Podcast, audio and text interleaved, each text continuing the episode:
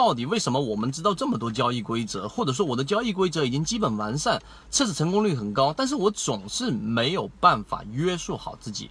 那么今天我们就来谈一谈这个关键词约束。首先你要约束好自己，首先要建立一个交易系统，这是肯定的了。这个不在今天的话题范围之内。但是为什么我们总是没有办法约束好自己呢？我们给出大家结论：交易系统之所以很难让你去约束好自己，去做好这一种。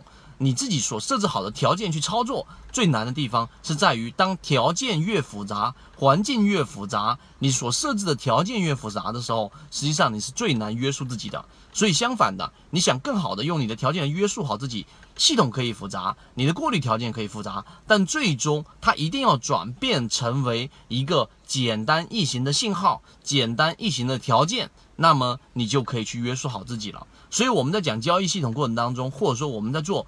这一种交易过程当中，你一定要有一个交易系统，并且它最终能反馈成一个最简单的信号。但这里面大家要要忽略掉，要要去重视掉一个重点，就是不能说是太简单的这种条件。举个例子，我跌破二十日均线就完了。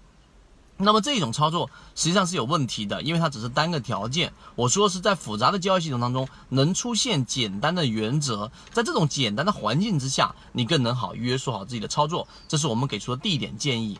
第二点，一定记住我们前面强调过的，市场当中永远只有百分之二十的个股是能够跑赢大盘的。但是我们很惊讶的是，或者说很正常的事情是，百分之八十的股民都永远只是在做那一些平平的股票，那些强势的股票，他们永远都不参与在其中，这是一个巨大的问题。所以大家要建立好一个股票池，这些股票池要轮动性的切换，并且把一些强势的个股挪在当中去做着一个观察。这样子的话呢？你的观察范围有限，并且都是强势个股，你就能摆脱我们人性的弱点，总是喜欢去做那些相对弱势的一些个股。当这两个条件都做完之后，第三个，你想更好的去约住约束好自己的行为，最好要做一个记录，因为记录你才能去看你历史以来的每一次操作的这一个。到底你是否严格的按照你的原则去进行了操作？这个记录啊，实际上是一个非常艰难的过程。